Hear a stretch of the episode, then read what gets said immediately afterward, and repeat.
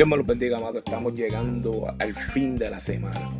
Hoy jueves estamos aquí, como siempre, levantándonos, tomándonos una taza de café.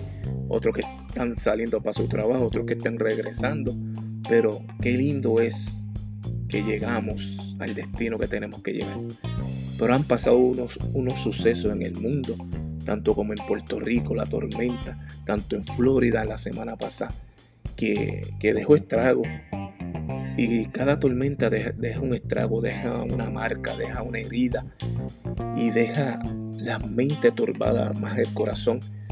Por eso es que en el libro de Juan, capítulo 14, del versículo del 1 al 2, dice, no se turben nuestros corazones. Creéis en Dios, creéis también en mí. En la casa de mi Padre muchas moradas hay.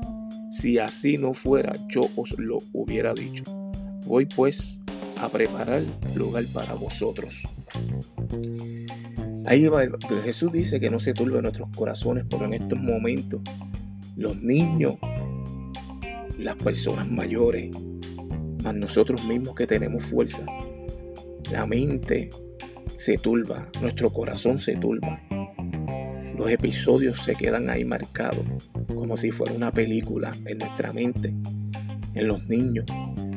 Cuando oír esos vientos, ver el agua que se sale, ver el agua que se mete dentro de las casas, que está perdiendo todo. Ver todo que se está desplomando, años largos de trabajo y como de la nada, en par de horas todo se pierde y los corazones se turban. Y muchas personas pues le dan gracias a Dios porque están vivos. Otros puede ser que maldigan a Dios. Pero a la hora de la verdad hay otras moradas que son moradas celestiales. En este mundo nosotros somos peregrinos porque vamos a pasar un día de este mundo. Mas también la palabra dice que un día este mundo pasará menos su palabra no pasará. El cielo y la tierra pasará, a su palabra no pasará. Hay tiempo que nosotros vamos a desaparecer de este mundo. Pero, como Él dijo, que no se turben nuestros corazones porque Él va a ser, hay muchas moradas en la casa de mi Padre que Él va a preparar. Nosotros como personas el único que nos puede consolar en los momentos más difíciles se llama Cristo Jesús. El que consuela, el que da la karma, el que transforma. Porque ahí en la palabra dice, la paz de Dios que sobrepasa todo entendimiento y guarda nuestros corazones en Cristo Jesús. El único que nos puede en este momento a todas esas personas que han perdido todo por la naturaleza, que parte de un proceso, parte de todo lo que va a pasar, a acontecer, que esté escrito ya. Pero le damos gracias a Dios.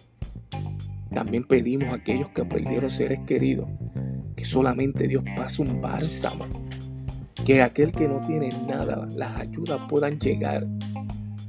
Pero hay otras moradas celestiales que son eternas, que están allá arriba en el cielo el día que vayamos a habitar con Dios va a ser el día donde no va a haber dolor, donde no va a haber sufrimiento, donde no va a haber ni enfermedad, ni aún la polilla, ni el orín van a entrar, ni el pecado, solamente para vivir eternamente con Dios, donde no va a haber ninguno de estos problemas.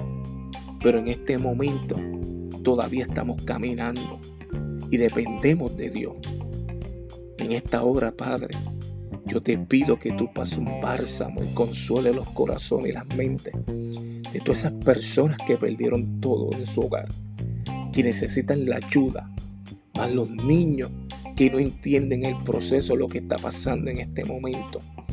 Solamente eres tú, tu Santo Espíritu, que consuele a aquel que no pueda conocer de ti, que pueda reconocer que necesitamos del Dios vivo y verdadero aquel que nos da la vida, aquel que nos levanta, que puedas consolarlo en nuestros corazones y pueda controlar nuestra mente y darnos paz.